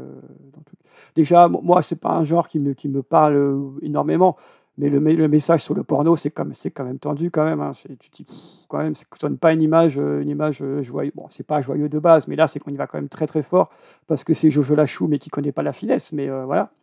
Et après, on est introduit au personnage de, je sais plus comment, mais qui est joué par James Gandolfini. Et là, et là, et là, Jojo, il arrive à faire mal jouer James Gandolfini. Tu te dis quand même, quand même, c'est une performance en soi parce que son personnage est nul et lui dedans, enfin, il, enfin, il il, est pas bon, quoi. Voilà, il est pas bon. James Gandolfini qui a quand même un, corps, tu vois, une présence. Il lui met une coupe de cheveux dégueulasse, il lui met un bout, qu'il l'habille n'importe comment. Et lui, il joue, mais tu vois qu'il sait pas comment faire. Son personnage, il est, il est bizarre, il sait pas trop le jouer, il le joue pas bien, il doit être mal dirigé sûrement, ou alors, ou alors il s'en fout, ou alors un petit peu des deux. Et puis voilà, Nick, Nick s'enfonce et il fait la connaissance de Machine. Machine Ah, voilà, Le mec s'appelle Machine, donc c'est c'est le- le- le- l'antagoniste, on va dire, si je peux dire comme ça, du, du, fam- du fameux film. C'est l'acteur qui, Voilà, qui est toujours masqué et. euh, et Voilà. J'adore quand c'est Nicolas Cage le rencontre, qui fait Oh, machine, big fan. c'est ça. Faut que je travaille mon imitation de Nick Cage, mais il y y a de ça. C'est tellement ça. Voilà, c'est c'est un, un peu, la, un peu la, la crampe de Pulp Fiction, sauf qu'il est, il est, il est, plus, euh, il est plus dominateur, et il pèse 120 kilos, et il mesure 2 mètres, quoi. Mais on, est un peu dans, on est un peu dans ce délire. Avec Et- cet acteur qui est fait pour jouer les pervers, quoi. Il a vraiment Oui, une tronche vrai. pauvre. Et c'est l'acteur préféré du réalisateur Dino Velvet, joué par euh, Peter Stormare. Qui ne surjoue pas du tout, quoi. Jamais. Peter Stormare, c'est. Voilà. Il y a, il y, a, il y, a, il y a les acteurs, c'est un peu comme Nick. Il y a les acteurs, il y a les bons, il y a les moins bons, il y a Nicolas, et il y a Peter Stormare. Voilà. Mais, mais Peter Stormare, moi j'ai l'impression qu'il y a eu Fargo et après il a fait mais n'importe quoi. Mais après, il a joué, il a, il a, il a fait des rôles, des rôles de Russes. Voilà, c'est devenu son Ouais. truc. Je joue des Russes ou, ou des Soviétiques, hein, ça dépend de l'époque. Mais, mais, mais voilà, il a, il a plus fait que ça. Là, et dans euh, Big Lebowski, ah non, il joue, il joue en, en allemand, pardon. Autant pour moi. Oui, c'est vrai. Mais, Un nihiliste. Voilà, un nihiliste. Donc il n'y a rien à craindre de ces gens. Et voilà, tu as tout un casting qui est là, qui, qui essaye de, de se dépatouiller de ce truc-là qui n'a qui a pas trop de sens. Mais comme je, comme je disais, j'ai pas, j'ai pas pris de déplaisir parce que c'est un film qui, enfin, c'est un film qui est stupide et qui, qui voilà, qui, qui limite se, se, se répète sa propre stupidité, tu vois. Puis comme c'est Jojo Lachoum, c'est toujours un petit peu, un petit peu limite idéologiquement, tu vois. Voilà, on fait des trucs. euh, Oh bah, c'est pas grave, c'est pas grave. C'est du cinéma, les mecs, ça va, on peut, c'est rien. On n'est pas là pour faire du fond, on est là pour faire de la forme. Voilà, c'est un peu Joel Schumacher, Joel Schumacher quoi. Et je- Jojo qui avait découvert euh, Aphex Twin apparemment juste avant le tournage. Ah Oui, oui, tout à fait. Oui, là, oui, là, oui, c'est, oui, c'est vrai, oui, c'est- c'est- effectivement. Enfin qui a découvert un morceau, euh, comme tout dit en, en l'occurrence. Oui, qui est pas, qui est pas le plus, le plus inconnu de, hein, de Aphex Twin en plus. Donc il se dit, vas-y, je, vais- je vais le mettre, je vais le mettre et je vais le mettre fort. Ouais. il, y a- il y a- Je vais le mettre quatre fois. Il est, ouais, il est trois ou quatre fois dans le film. Ouais, ouais. Voilà, c'est. Bah, c'est- ouais, en fait, ça résume tout le film, quoi. Il découvre ça, il dit, vas-y, je vais, je vais le mettre fort, ça va un peu, ça va un peu secouer les gens. Ouais, qu'est-ce que tu veux que je te dise, Ouais, écoute, non. Marie, du coup, Schumacher.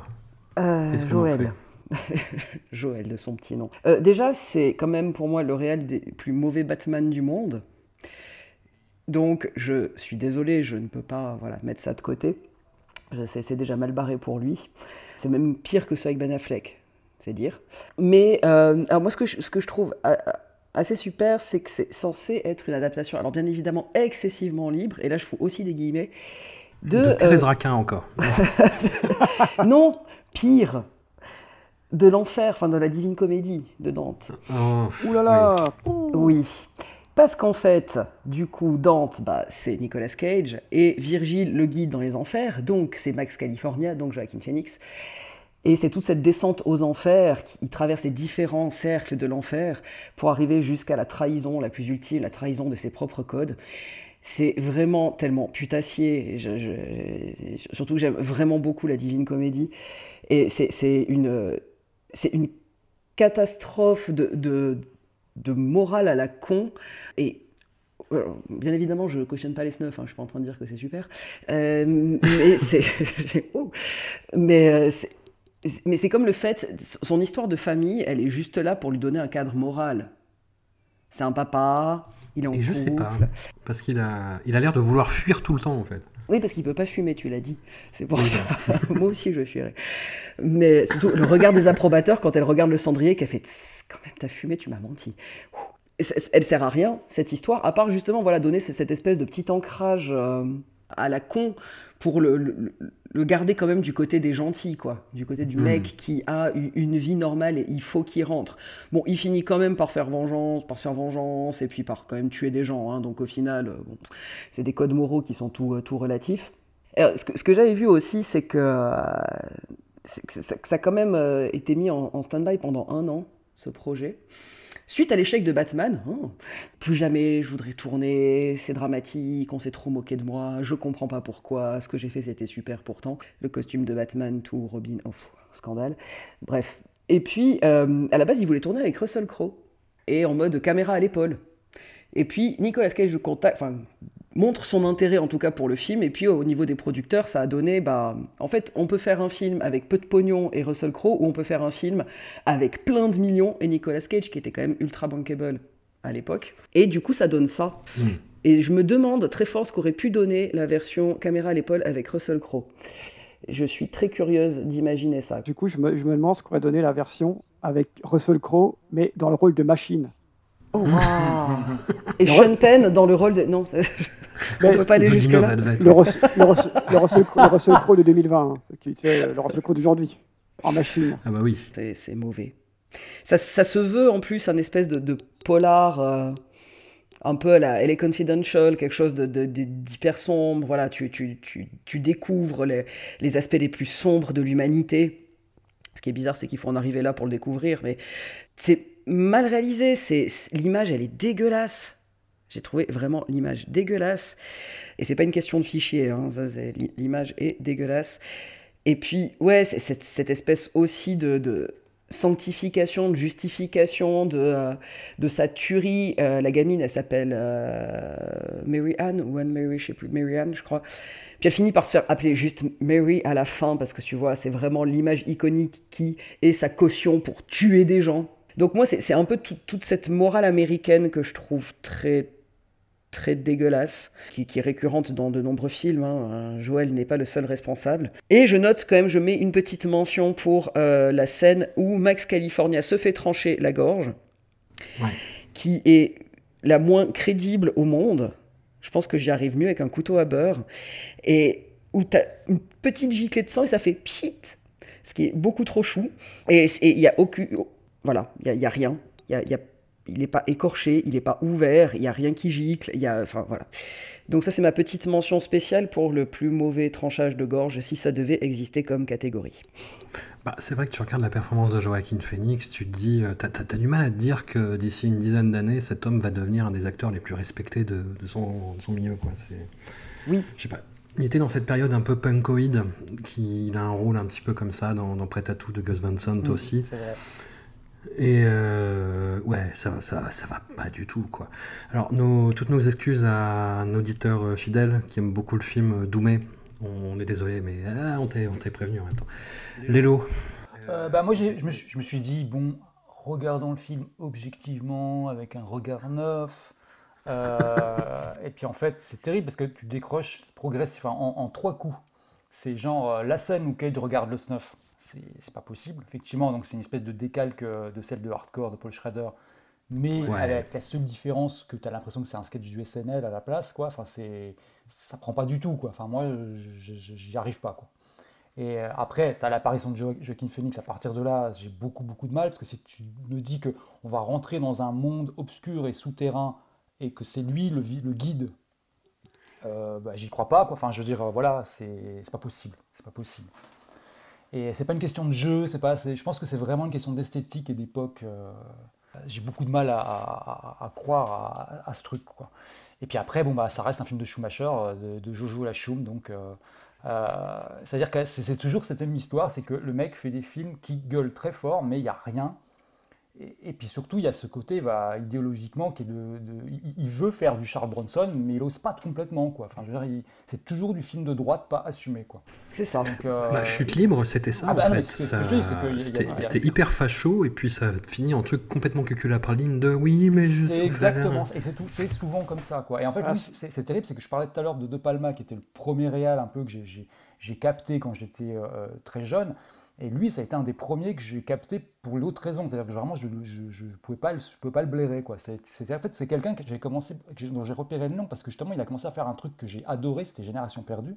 Oui. Et que j'adore toujours, euh, voilà, alors que j'ai eu plein de films- vrai plein de films- ah oui, plein de films des Oh années 80 oui. que je supporte plus, mais alors celui-là, je le trouve toujours aussi génial. Oui. Euh, Oh, putain. ah oui, vraiment. Ça vieillit pourtant. hein. Ah et ça, ça a très mal vieilli, mais il y a un truc vraiment très typique de l'époque, je sais pas ce que c'est, et que je, je trouve... C'est Kiefer Sutherland qui joue les loulous. Ouais, c'est peut-être ça, quoi. Mais il y a, il y a une vibe, une vibe qui est très de l'époque, que plein de films n'ont- enfin, ont perdu avec le temps, ou alors ont avec un côté un peu artificiel, quoi.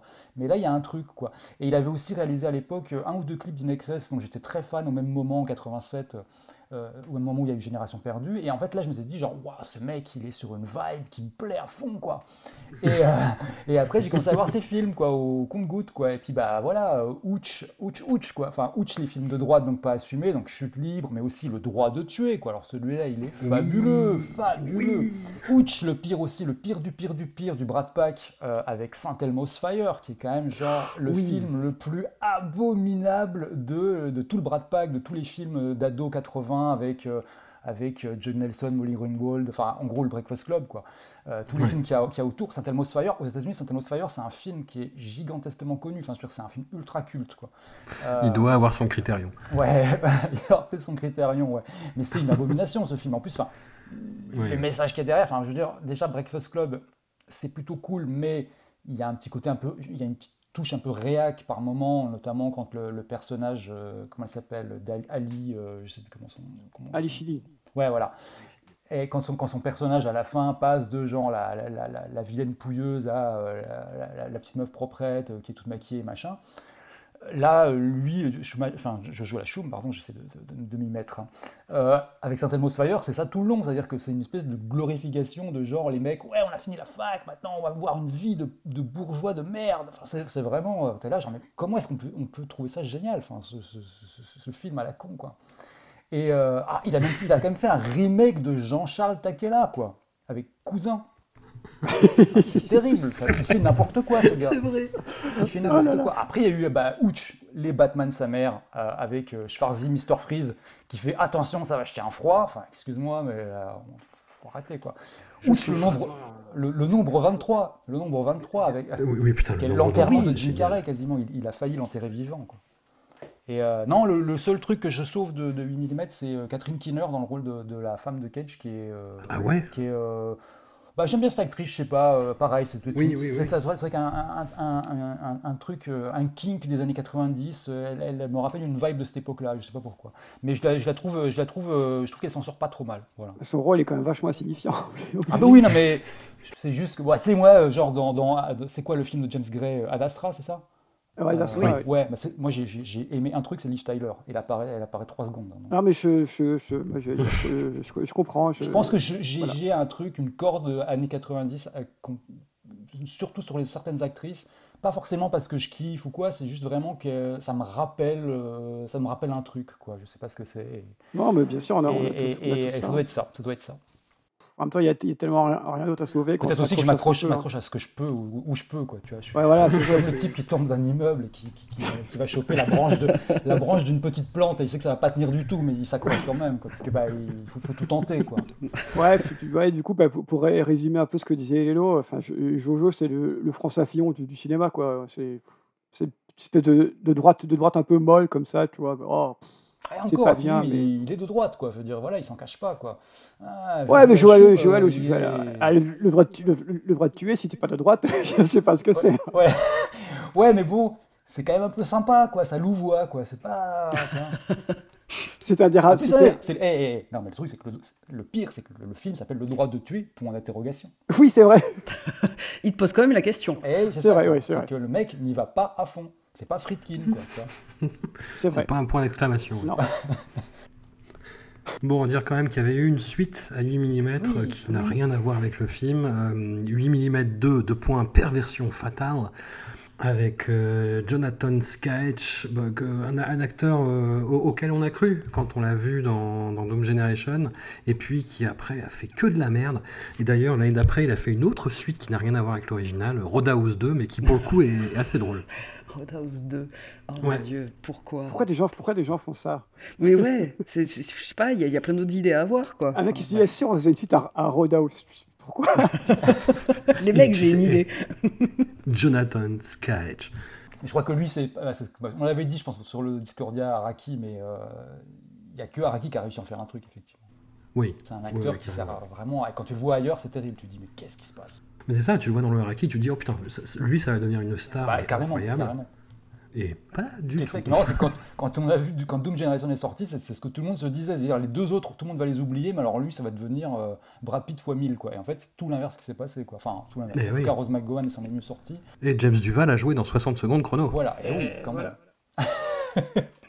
Il y, a- y y des mecs comme ça dont la, la carrière et la carrière était. Tu dis ouais lui il va aller loin puis en fait il s'est bah, il, s'est- il s'est- il s'est il s'est fait baliser. Donc, euh, voilà. Sais, c'est un, un peu- un peu comme comme euh, Ski le riche tu vois dans- après Scream tu dis oh Ski le riche vrai. putain Ah oui, génial. Bah, mais il ressemble un peu trop à Johnny Depp, donc ça, c'était mal barré aussi. Ayons une petite, euh, petite pensée pour David Caruso aussi, quoi. Ouais, ouais, ouais. On l'a on, on l'a bien évoqué David. Mais bon au moins il a réussi à se caser dans, dans, dans une série tu vois du coup ça va il est quand même il est quand même à l'aise maintenant il fait ces trucs là bon voilà. Bon, elle est finie la série, hein. maintenant il a plus rien, je pense. Il est devenu un gif. Maintenant il, il reste Oui. chez, il reste chez lui et il retire ses ailes du soleil ou, alors il- ou alors il les met- ou alors il les mèche. Je me demande s'il va pas des fois dans le désert, tu vois, tout seul dans sa bagnole, il fait des et, et il ouvre la riche, il fait Je t'encule, nickel Il gueule. Parce qu'en fait, ce mec, il va le niquer son plan, quoi. Little Brown t'es qu'une merde. Il doit, il, doit, il, doit, il doit évacuer ça quelque part. Oui, non, il faut, il faut. Six too young is here, baby. and I'ma take care of you. Thursday started out with a bang. Heat, humidity, moonlight, all the elements in place for a long weekend. I was good at my job. There were periods when my hands moved with the speed and skill beyond me. How long have you been doing this? Five years. Wow, you must have seen some things, huh? But in the last year, I'd started to lose that control. I've been seeing the ghosts. You ever notice people who see things are always crazy? Mm-hmm. I just needed a few slow nights, followed by a couple of days off. There's a double shooting, 41st and 8th. What happened to chest pain, difficulty breathing, fractured hands? Don't even slow down, just keep on moving. Nobody loves me, Chris. You have the power, Jesus, to spare this worthless man. Rise up! I'll ah, be begging! Damn, you guys are good. Et enfin, il est temps de s'aliéner les fans de Martin Scorsese en évoquant son film le plus mal aimé, peut-être encore plus que La dernière tentation du Christ, dans le sens où tout le monde a oublié qu'il l'a réalisé, À tombeau ouvert, une adaptation du roman autobiographique de Joe Connelly, scénarisé par Paul Schrader, tourné à New York. A priori, les étoiles scorsésiennes sont alignées, mais le tournage s'est révélé une tannée, tant pour l'équipe technique que pour son casting hagard. À l'échelle de la carrière de Nicolas Cage, le film vaut surtout comme photographie de sa relation conjugale avec son ex-épouse Patricia Arquette, très bien résumée par leur réponse mutuelle quand on leur demandait s'ils comptaient rejouer ensemble. Nick Cage disait que sa femme était une bénédiction car non seulement elle avait du talent, mais en plus elle permettait aux autres de faire valoir le leur, et Patricia Arquette assurait de son côté préférait rester dans l'ombre pour éviter que l'ego de son ex-mari n'en prenne un coup. Marie, c'est a priori le seul film de la sélection que tu as toléré? Non, alors, euh, j'ai- non, non, quand même, je, je- je trouve qu'il sort du lot. On reste... bah, euh, euh, Scorsese, il me fait un peu ce que je disais sur De Palma tout à l'heure, c'est-à-dire qu'au final, je me rends compte que j'ai vu beaucoup de films, que la majeure partie, contrairement à De Palma, par contre, je les ai aimés. Euh, mais j'en fais pas une, une obsession. Je vais pas suivre. Par exemple, j'ai toujours pas vu The Irishman, quoi. Je, voilà, je, ça, ça me fait un peu peur. Donc, euh, C'est 3h30, mais... euh, mais c'est ça c'est pas ça qui peine. me fait peur, mais c'est plus, euh, voilà, Ah j'ai oui. entendu différentes choses et puis euh, les 3h30, fou, ça, c'est- c'est pas un problème. À tombeau ouvert, ça, voilà, ça fait partie un peu des, pas de mes premiers DVD achetés, qui était en fait une sélection euh, spéciale Scorsese, je crois. Parce que Mhm. j'étais quand même ressorti avec Les Affranchis et La Dernière Tentation du Christ, mes tout premiers achats. Et non, ce n'était pas le coffret Ghostbuster qui arrivé juste après. Mais, Mhm. euh, et puis, ben, je l'avais vu au cinéma, puis il m'avait vraiment beaucoup marqué, avec ce- cette impression de, de sortir d'un espèce de gros cauchemar bien glauque. Quelque chose de, qui, qui donne du malaise pendant deux heures. Et puis j'avais un peu peur du coup de, le revoir, mais effectivement c'était bah, comme tu disais, hein, les, les- les- les étoiles étaient assez bien alignées. Bah, du coup il retrouve, il retrouve Paul Schrader qui, qui a scénarisé, bah, qui a fait avec lui Taxi Driver, Raging Bull, donc La Dernière Tentation du Christ, qui contrairement à ce que tu as dit, moi je trouve que c'est un excellent film. Ah oui, non, non, je, je disais juste que ça avait, euh, ça avait un peu énervé des gens à l'époque. Oui, Enfin, bah, il y a eu des attentats en France, des cinémas qui ont été cramés par les catholiques. euh, bon, bah, en même temps, tu mets Christ dans un film. euh, a- Ouais, le, le- le Christ qui baise, c'est bon. Ça avait, ça avait moyen plus. Oui, oui, c'est- une autre interprétation. Mais bon, il n'a pas Oui, fini voilà. de, de- de parler de, de la religion pour le coup. Et bah, finalement, on se retrouve aussi dans un film qui traite de la religion. Alors, ça, c'est ça, c'est les limites, vraiment, en le regardant aujourd'hui, que j'ai trouvé au film, c'est qu'il il, est d'un manque de subtilité euh, totale sur ce qu'il veut amener, sur les symboles religieux, en tout cas, qu'il amène. Bah, du coup, euh, voilà, pour, euh, pour un peu poser le truc, bah, on suit Nicolas Cage, qui est un ambulancier. On le suit trois nuits durant, avec trois collègues différents, dans les bas-fonds new-yorkais. Finalement, ça pourrait ressembler à une suite de Taxi Driver. On se retrouve un peu avec cette même impression de, euh, de, ville hyper glauque. En plus, eh ben, euh, c'est censé se passer. Alors, c'est pas censé se passer en, en 99, c'est censé se passer un peu début des années 90, avant que euh, Giuliani, le, maire de l'époque, fasse cette espèce de. Euh, d'écrémage ultime euh, de, des, des SDF, euh, des zones de crack, des machins, parce que c'était un peu l'époque où il y avait justement euh, une, grosse, une grosse flambée de- d'héroïnomanes, euh, des gens qui prenaient du crack, une grosse flambée du sida. Donc euh, c'était avant que du coup il décide d'assainir la ville à sa manière. Putain, et, et c'est vrai que maintenant que tu le dis, en fait, si tu m'en fais rendre compte, mais c'est vrai que Giuliani a fait ce que voulait le personnage de Travis Bickle dans Travis Oui, tout à fait. euh, York, Exactement. Exactement.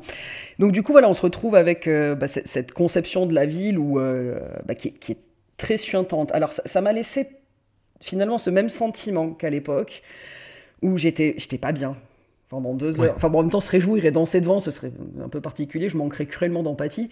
Mais euh, voilà, j'ai retrouvé ça. Mais par contre, bah, t'as as vraiment, là, il arrive, mais les gros sabots, giga sabots, bah, sur sa notion de la religion. Donc, euh, bah, bah, du coup, euh, Cage est cette espèce de Christ rédempteur. euh, il, les amène à la Notre-Dame de la Charité, qui est à l'hôpital.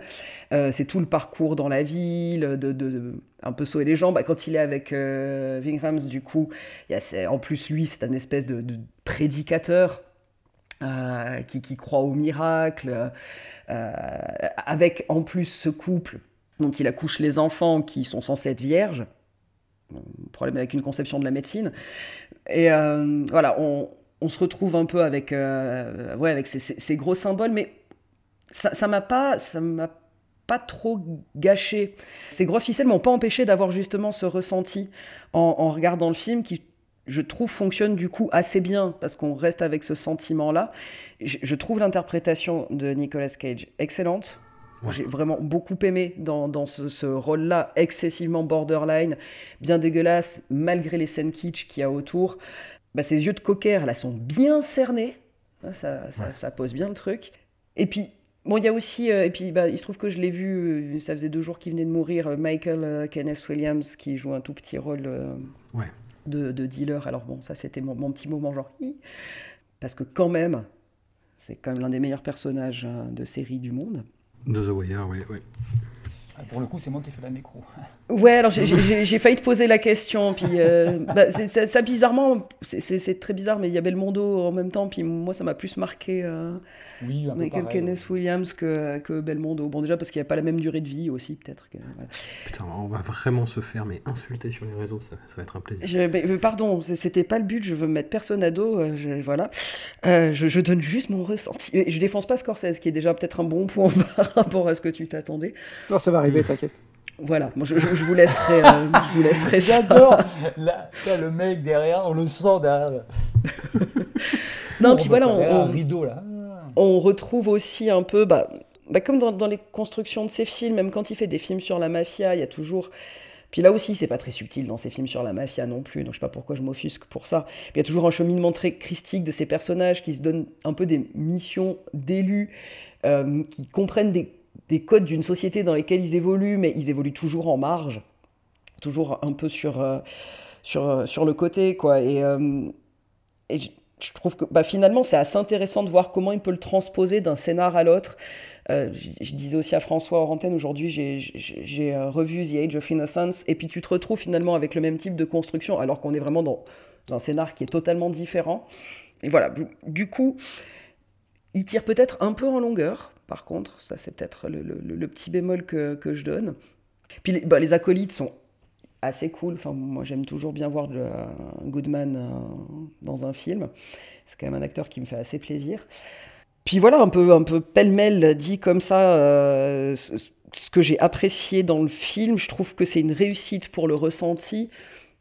Et, et c'est très bizarre qu'en fait, il, il, il est vraiment jamais nommé dans la filmographie de Scorsese. C'est tu vas avoir 125 000 articles, des bouquins, tout ce que tu veux, ça, ça parle, bon, Taxi Driver, bien évidemment, mais euh, bah, je trouve qu'il s'en rapproche sur la, notion de, de, de, cette ville gangrénée, cette ville qui est en fait un personnage à part entière, excessivement grouillant. Et c'est complètement fou que ce film soit oublié. C'est pas non plus, c'est pas honteux quoi. Non, mais c'est désagréable, c'est mal aimable. Les expérimentations de mise en scène et de montage sont pas, pas toujours hyper heureuses. Tu vois, par exemple, la scène du mec empalé sur la grille, moi j'en avais un souvenir euh, marquant. Et, en- et à la revoyure, c'est marquant, mais pour de mauvaises raisons, parce que ça a vieilli, quoi. Enfin, Oui. ça a vieilli, et c'est grossier, et tout ce que tu disais, la symbolique, elle est. T'as littéralement des, des néons qui clignotent, tu vois, quoi. Oui, oui. Bon, en plus, t'as euh, quand, quand ils essayent de couper la rambarde avec les, euh, euh, le, le feu d'artifice et puis les, euh, Ouais, voilà. la scène, elle est, elle est, assez datée, mais, mais comme, comme la bande son d'ailleurs, mais qui, qui est au Rock FM de l'époque que j'ai trouvé hyper cool aussi à entendre. Bah, il, il accompagne toujours, euh, toujours de, de musique contemporaine et puis c'est assez, assez cool à, à entendre. Enfin moi ça me refout dans, dans, dans une époque où euh, ça, ça fait un petit peu, un petit peu de nostalgie quoi. Mais oui voilà après c'est pas, je, mais je trouve pas non plus que ce soit un travail euh, hyper honteux. Seb est en embuscade, il a un lance-roquette sur l'épaule gauche, un sabre dans la main droite, et il n'attend qu'un signal. Bizarrement, je- moi j'en j'en veux plus à Paul Schrader qu'à Scorsese, en fait, parce que je, je Ouais. pense que c'est plus un film de Paul Schrader que de Scorsese euh, finalement. On y retrouve toutes les obsessions de, de Paul Schrader, la, voilà, la- les chemins de la rédemption qui est son, son, grand, son, son grand truc qu'il a de son premier à son dernier film, ben, on en parle d'ailleurs, euh, First, First Reform, ben, c'est que ça, Taxi Driver, c'est que ça, Bringing Out the Dead, c'est que ça, mais pas de bol, Bringing Out the Dead, c'est le moins bon des trois. Bon, bref. Donc voilà, Scorsese, moi, c'est un, un gars que j'ai vraiment beaucoup, beaucoup aimé, que j'aime toujours beaucoup. Dans sa première partie de filmo jusqu'à jusqu'à jusqu'à Raging Bull, je trouve, ça fantastique. Taxi Driver, c'est un des films peut-être qui a été un des, des plus importants dans ma, vraiment ma, ma, ma découverte de la, du, du cinéma. Quoi. Je le regardais très, très, très souvent quand j'étais ado. Bon, c'est pas super sain, j'avoue, mais moi, ça, je trouve ça fantastique. Je après très- j'allais en ville dans un taxi. Là, je, je- je prenais, je prenais le bus parce qu'il n'y avait pas de taxi là où j'habitais. Il butait tout le monde dans le bus pour être seul. Voilà, je, alors je me souviens très, le je me coup, souviens très bien que c'était, c'était, c'était l'époque où j'avais un Walkman et j'écoutais ma cassette du premier album de Biohazard et je prenais le bus pour aller à l'école. Donc, voilà. Un enfant sain. Voilà. Et voilà, c'est un film qui est vraiment super important pour moi, que j'aime, que j'aime toujours euh, très très fort. D'ailleurs, je regarde, je regarde encore régulièrement avec le- les, mêmes yeux euh, de l'amour. Et là, je me dis, voilà, Bringing of the Dead, putain, ça va être cool. On retrouve Shredder, on retrouve Scorsese, on retrouve New York, on retrouve un mec en pleine rédemption, un mec qui ça se passe de nuit. Et puis, c'était, c'était, j'ai trouvé ça catastrophique, vraiment catastrophique. Déjà, la, la photographie, il va falloir qu'on en parle parce que qu'est-ce qui, qu'est-ce qui s'est passé? Cette espèce de photographie à la, à la Janusz Kaminski, là, mais horrible. Moi, à la fin du film, j'avais les mêmes yeux que Nicolas Cage pendant tout le film. hein. J'étais à deux doigts de la conjonctivite. hein. C'est, c'est brillant, ça te flingue les yeux constamment, cette espèce de lumière ultra blanche, ultra froide. Qui te Bah, d'hôpital, quoi. Ouais, ça te frappe en plein visage pendant, pendant, pendant tout le film. Après, j'ai voilà, j'ai pas, j'ai- pas subi, mais j'étais déçu de voir ce qui était. En plus, c'est la période où Schrader était vraiment euh, pas, pas, au, pas au mieux, quoi. Et là, tu vois, dans le film, c'est un film qui, qui essaye, de, qui essaye de, se rattraper à ce qu'il a fait par le passé, mais qui, mais qui, qui rate, qui rate surtout, quoi. Parce que les- la, symbolique est trop gros, toutes les thématiques de Schrader sont là, mais on dirait que ça a été fait par, par un mec qui voulait faire du Schrader, finalement, et c'est- un peu triste. Scorsese, il est là, c'est pas. Tu retrouves quelques tics comme, euh, voilà, comme les, la BO qui est toujours là. T'as Nicolas, Nicolas c'est plutôt bien joué. hein. Nicolas Cage, il est très bien. John Goodman, il- comme John Goodman, il est toujours parfait de toute façon. Euh, Ving il est cool. On n'a pas évoqué euh, Tom Sizemore. Tiens, ben on va le faire. non, mais j'attendais, j'attendais. on va le pas faire. osé. On va le faire, on va le faire maintenant. hein. Tom Sizemore qui fait du Tom Sizemore, qui, qui, qui crie très fort des insanités et qui se prend voilà, pour être Tom Sizemore. Quoi. Donc, euh, bon, voilà, il est Bah, là. Tom Sizemore, euh, pré-sextape. Voilà, Tom Sizemore qui jouait pas dans un film de guerre et qui n'avait pas fait sa sextape encore. Mais on, on voulais sentait, le placer, hein, sextape, hein, avant. on sentait qu'on sentait qu'il était sur, sur, une, sur une pente euh, un, un peu, sa- un peu savonneuse. En fait, ouais, c'est c'est le, le film de la, de la pente savonneuse parce que la Scorsese, après ça, ça va pas être sa meilleure période. Paul Schrader, ça va pas être sa meilleure période non plus. On en reparlera plus tard d'ailleurs de Paul Schrader dans d'autres émissions, mais bon, là, là, il revient bien, ça va. Et ouais, moi j'étais surtout énervé pour, euh, ce, travail de sagouin de, de Schrader. Qu'est-ce qu'il qu'est-ce qu'il avait fait? C'est quand même. C'est un, un réal que j'aime beaucoup, c'est un scénariste que j'aime vraiment beaucoup aussi.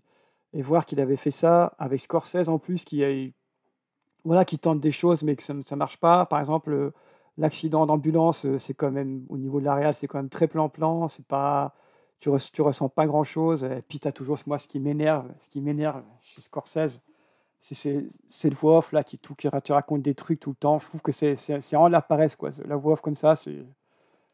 Ouais, c'est Autant ça marche, ça marche bien dans des trucs comme Taxi Driver ou Contre tous, tu vois, là, là, là ça va. Mais ici, c'était pas justifié, quoi. Une voix off comme ça, on te dit, voilà, c'est un peu pour faire Scorsese, on te met de la voix off, tu vois. Pour t'expliquer Nicolas Cage, mais Nicolas Cage, tu vois son visage, tu vois ce qu'il ressent, c'était suffisant. C'était pas la peine, c'était pas la peine de mettre une voix off, une voix off par-dessus. J'aimais bien Scorsese, mais euh, je trouve que. Bon, j'ai beaucoup aimé Ir- Irishman, à ma grande surprise. Je l'ai vu, je trouvais ça super. Mais avant ça, je trouve qu'entre entre Casino et ça, c'est un mec qui avait plus rien à dire, quoi, et qui faisait ses films comme ça. Voilà, on trouvait ça, on trouvait ça super, mais il y avait plus grand chose à dire. Et là, Bring Out the Dead, c'est vraiment, vraiment ça, que c'est le Scorsese qui a plus rien à dire, qui en plus s'associe avec un Paul Schrader qui avait plus enfin qui avait des choses à dire, mais c'est tout le temps les mêmes qui rabâchent, donc on finit par les savoir. Et en plus, il le fait moins bien qu'avant. Ouais, moi je, sauverais, je sauverais le casting qui quand même qui se, qui se débrouille, euh, qui se débrouille avec ce, avec ce qu'il a. L'histoire, voilà, l'histoire entre entre euh, Patricia Arquette et Nicolas Cage, voilà, c'est voilà, c'est un peu la même histoire qu'entre Jodie Foster et Travis. Enfin, c'est la même chose, sauf qu'elle est adulte, quoi. Mais c'est pareil, c'est les mêmes, c'est plus ou moins les mêmes enjeux. Il va, ouais, c'est c'est pas c'est pas bien quoi. C'est pas enfin c'est pas un mauvais film. C'est un, un film qui est mal fait je dirais. C'est un film qui est mal écrit qui est mal réalisé mais qui est bien joué. Du coup ça sauve ça sauve un peu. Qui est un petit peu long mais pas encore euh, pas encore trop. Donc euh, tu peux tu peux regarder quoi. Et voilà. Ça, ça permet à Nick voilà de, de cocher la de cocher la case Scorsese et livrer une performance qui finalement est plutôt très plutôt très correcte hein, dans un dans un registre auquel il n'a pas l'habitude de se frotter. Donc plutôt plutôt intérieur plutôt plutôt dans la dans la déprime mais ouais, moi, ce qui m'a choqué vraiment, c'est la, c'est la, la photo vraiment dégueulasse qui m'a quand même souvent sorti du film. Et puis les erreurs de Paul Schrader, quoi, qui, pff, heureusement qu'il s'est repris parce que c'était pas, c'était pas bien. Lélo, toi qui as Euh, une petite fascination pour euh, First Reform, justement, sur les chemins de la rédemption. Oui, Ah. oui, c'est vrai que c'est un film que j'adore. Euh, bah, en fait, je, je- je suis assez critique sur Schrader. Euh, Scorsese, j'ai quelqu'un que j'ai que toujours bien aimé et qui a fait un de mes films préférés, qui n'est pas forcément un film qu'on cite beaucoup, c'est After Hours. Même si c'est Oui. bon, c'est un film qui tient surtout au scénario. Euh, c'est d'ailleurs le scénariste euh, Joe Mignon qui a fait After Hours, c'est le scénariste qui a écrit Embrasse-moi vampire. Euh, donc voilà, et donc on a un petit lien encore. Et donc, euh, ouais, euh, bah, voilà, c'est euh, c'est- quelqu'un que j'aime plutôt bien, donc je suis pas. Mais alors, du coup, j'avais été le voir, le film euh, à tombeau ouvert, j'avais été le voir à la sortie, et alors pour voir à quel point le film m'a totalement, mais pas totalement passé au-dessus de la tête, c'est que à peu près au même moment, à quelques mois ou semaines près, j'avais été voir un film qui s'appelle Cursus Fatal. Oh mon dieu. Oh bordel J'ai failli le citer tout à l'heure. Ah oui. Je l'ai revu en VF il y a pas longtemps, une des meilleures pires VF. Et alors, euh, parce qu'en fait, j'étais étudiant à Nancy et on avait un cinéma essai, le Caméo, qui, est vraiment, qui était vraiment super, qui existe toujours, je crois, et euh, qui en fait euh, faisait des cartes comme les cartes UGC en fait, à l'époque, dans les années 90, quoi, pour, pour justement concurrencer les grosses salles. Et du coup, bah, ça permettait d'aller voir plein de films qu'ils diffusaient, et ils diffusaient souvent des films comme ça, c'est-à-dire qu'ils faisaient deux, trois séances de films assez commerciaux et qu'on pouvait aller voir pour vraiment euh, trois fois rien, quoi, puisque c'était beaucoup moins cher que dans les grandes salles. Et donc ils avaient passé Cursus Fatal, et je m'étais dit, bon, s'il le passe, c'est quand même que ça doit être un truc à peu près, valable, quoi. Et, euh, et puis en fait, bon, j'aurais dû me douter, un film avec Matthew Lillard euh, en premier rôle, c'était cuit d'avance, mais bon, on était en 98, hein, les choses étaient encore fraîches, quoi. Et donc en fait, je me suis assis dans la salle, et pendant 10 minutes, je me suis dit, mais je vais être tout seul à cette séance, quoi. C'est la première fois de ma vie que je me mets tout seul à cette séance, à une séance. Il y a un mec, heureusement, il y a un mec qui est arrivé, je me suis dit, putain, au moins on est deux. Et le film s'est déroulé, c'est une énorme merde. Et euh, mais je m'en- je m'en rappelle encore aujourd'hui. Je me dis, putain, d'être allé voir Cursus Fatal. On était deux dans la salle. Et, et je crois que je me rappelle vaguement d'une scène ou deux, mais je m'en rappelle quoi. Je me rappelle à un moment, ils vont acheter des CD pour faire croire qu'une de leurs colocs est suicidaire et ils lui achètent Oui, des CD de Joy Division. du Joy Division, ouais, exactement. Qu'est-ce que c'est que ce bordel? Enfin, c'est n'importe quoi. Je juste aux, aux auditeurs qui, qui- qui s'intéresseraient d'un coup à ce film. Ça parle de cette espèce de légende urbaine qui veut que quand euh, quelqu'un dans, dans une classe se suicide, tout- on, on donne le bac à toute la classe, quoi. Euh, d'office, parce qu'à cause du traumatisme. Et donc en fait là, ils essaient de faire justement, ils essaient de pousser des gens de leur classe au suicide pour avoir leur, leur diplôme. Euh, et, et tout ça va se retourner en fait d'une une terrible machination. Euh, euh, c'est que le film est une espèce de mélange entre, je sais pas, c'est- c'est- c'est c'est- c'est- c'est du American Pie sérieux mélangé avec Sex Crimes de, de, de- Exactement. Voilà, vraiment. Parce que t'as euh, plein de retournements de oui, situation ça, il y a plein, plein de complètement retournements de débiles. situation. Je m'en Ouais. me rappelle de Il y ça. avait, ouais. il y avait aussi euh, Michael Vartan dedans, non? Ah oui, absolument. oui, oui, oui, c'était hein. l'époque où il était partout aussi. Oh là là, oui. Et donc voilà, donc voilà, la, preuve, on, vient de passer là, presque 6 ou 7 minutes à parler de Cursus Fatal et toujours pas de, de, de. Pourquoi? Bah, Parce que le film m'était complètement passé au-dessus de la tête. Et en fait, j'en avais aucun, mais aucun souvenir. Je me rappelle juste que j'étais sorti, enfin, je me rappelle juste d'un vague mal de crâne à la sortie à cause des histoires de lumière, justement, où on alterne euh, des passages hyper sombres et puis des trucs où tu te prends de la lumière d'hôpital en pleine gueule. Et je trouvais que la bande-son avait été assez mal utilisée. Généralement, chez Scorsese, c'est plutôt très bien vu. Et là, je trouvais que ça, ça faisait très copier-coller avec des morceaux qui débarquaient un peu au, au jugé, un peu n'importe quand. C'était le seul, seul souvenir que j'avais. Et donc là, je l'ai revu et franchement, deux jours après, j'étais de nouveau dans le même état de nouveau. C'est-à-dire vraiment, genre, je me rappelle plus du film. Le truc, comme, comme disait Seb, il y a un truc qui est vraiment étrange et qui, moi, me fait. Je pense que c'est ça qui me fait sortir complètement du film. C'est effectivement le- l'espèce de- d'esthétique qui est un mélange. On dirait que ça a été. On dirait une cam d'un téléfilm, en fait. On dirait un téléfilm qui a été filmé euh, sur un téléphone. C'est très, très bizarre, quoi. En plus, il y a, par moments, il y a des espèces de focales un peu déformées. Je, je sais pas, je m'y connais pas vraiment techniquement, mais on dirait, on dirait vraiment, ça donne un peu l'effet, un espèce d'effet un peu, un peu grand angle. Enfin, c'est Ouais. très, très bizarre. Bon, après, j'imagine que c'est voulu parce qu'effectivement, voilà, on, on veut donner aussi un regard un peu comme, comme celui de Nick Cage qui est complètement paumé dans son truc. Mais, mais ouais, on a l'impression que ça a été tourné à l'intérieur d'un pancréas, quoi. C'est vraiment, euh, c'est chaud, quoi. Ouais, ouais. Et puis même, la, voilà, cette histoire de la BO, moi, je, trouvais qu'elle était un peu balourde euh, à ce niveau-là. Les, morceaux surgissent un peu n'importe quand. Et puis, il y a- tout un espèce de mélange entre des trucs de l'époque, plutôt années 90, et puis des vieux trucs, années 70. Enfin, ouais, le, seul truc, euh, c'est effectivement, voilà, les seconds rôles, je les trouve vraiment très bien. Bah, tout le monde joue vraiment hyper bien. euh, et, je crois qu'en fait, j'aurais peut-être préféré voir un film qui, qui, enfin, qui, qui fasse, qui joue plus sur l'environnement, en fait. Parce que là, la ville est très importante, mais en même temps, on la voit pas beaucoup. C'est juste une espèce de truc grouille en fond et, qui est pas vraiment présent, quoi. Voilà, quoi. Et euh, non, mais sinon, bah oui, après, voilà, il y a la présence de, de, de- de- Patricia Arquette qui, est- cool aussi, d'autant plus qu'ils étaient en couple avec, qu'elle était en couple avec Cage encore à ce moment-là. D'ailleurs, pour l'anecdote, bon après, je pourrais, si, j'aurais pu, je pourrais faire le- le- l'historique du couple euh, Cage-Patricia Arquette, mais c'est très très long. Mais c'est vraiment intéressant. Mais, mais voilà, mais c'est une, actrice qui était, qui, bizarrement euh, a jamais eu de, de grosses périodes. euh, qui a- toujours fait des trucs un peu en pointillé, alors qu'elle est, elle est toujours super dès qu'on la, enfin, la plupart. Bah, des elle a eu une- quand même une explosion avec True Romance de Tony Scott. Oui, bah alors bizarrement, moi c'est là où je l'ai un peu perdu de vue parce que moi, alors pour l'année, on parlait tout à l'heure des, des- des- des- des acteurs ou des actrices qui, te- qui te rappellent vraiment sur des périodes, des choses comme ça. Elle, c'est la seule actrice dont- avec qui j'ai eu un, un- un rapport de, de- de- d'ado, quoi. Tu sais, euh, euh, tout, enfin, quand j'étais à l'école, tout le monde était là, genre ah j'adore tel acteur, j'adore tel acteur. mais J'ai jamais trop compris ce délire. Et Patricia Arquette, c'est la seule où j'ai eu une espèce de crush un peu quand j'étais gosse, quand je l'ai vue dans Freddy 3. Freddy 3, mais Ah oui. oui. Ouais, Ouais. j'étais Ah là, oui. genre. Et en fait, c'était bon, voilà. Je me disais, bon, voilà, euh, elle est un peu plus âgée que moi, mais c'est plutôt cool, quoi. Grosse année, donc 87, Freddy 3, Arizona Junior, Génération perdue, tout ça. Welcome to prime time, bitch. Voilà, exactement. Ouais. Qui est le meilleur Freddy d'ailleurs? Oui, de loin. Oui, Ouais, oui, ouais, oui, ouais, oui, si, oui. si, là, c'est bon.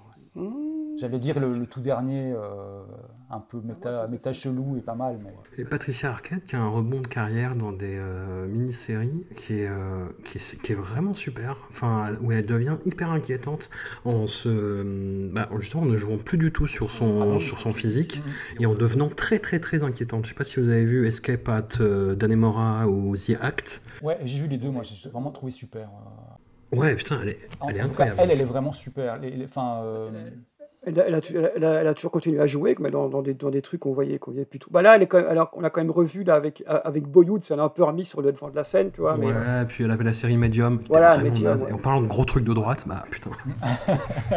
C'était bien salé. ouais, ça puis aussi. ben, elle, est- elle était dans Boardwalk, Boardwalk Empire, je crois aussi. Elle avait un rôle Ouais. dedans, donc ça, ça l'a ça l'a un peu remis à l'étri. Mais sinon, elle, je garde sa filmo là, elle a toujours été là. hein. c'est aussi la vision qu'on. Enfin, non, en tout cas, moi que j'avais, c'est c'est que c'est le côté genre. euh, parce qu'en fait, forcément, avec la- le changement aussi dans l'industrie et tout, euh, les, les- les acteurs actrices ont plus du tout la même genre de carrière, mais effectivement, tu as des acteurs qui vont rester, des actrices qui vont rester très, très, très cinéma et qui vont rester. euh, et euh, la plupart, enfin, et c'est pour ça, enfin, elle a pas, comme tu dis, elle n'a pas disparu, mais c'est vrai que.